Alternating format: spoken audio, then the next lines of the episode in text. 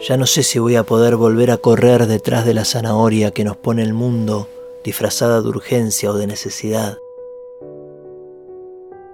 La velocidad que nos imponen nos termina cegando y ya no podemos distinguir lo verdaderamente importante. Nos programaron para producir, para ser eficientes, para cumplir las expectativas de un mundo para el que no somos más que un número nos encierran la infancia y nos estructuran en fila para no corrernos nunca de lo establecido, para obedecer.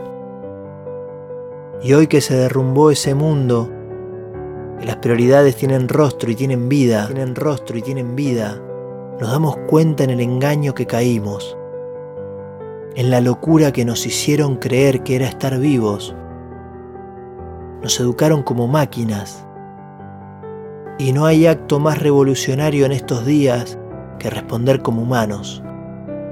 Sacar a ventilar las pasiones, desacartonarnos, desempolvar la risa y mostrarle a todos quiénes somos, quiénes somos, qué nos define, qué tenemos para decir. La vida es hoy, aunque nos aceche la muerte.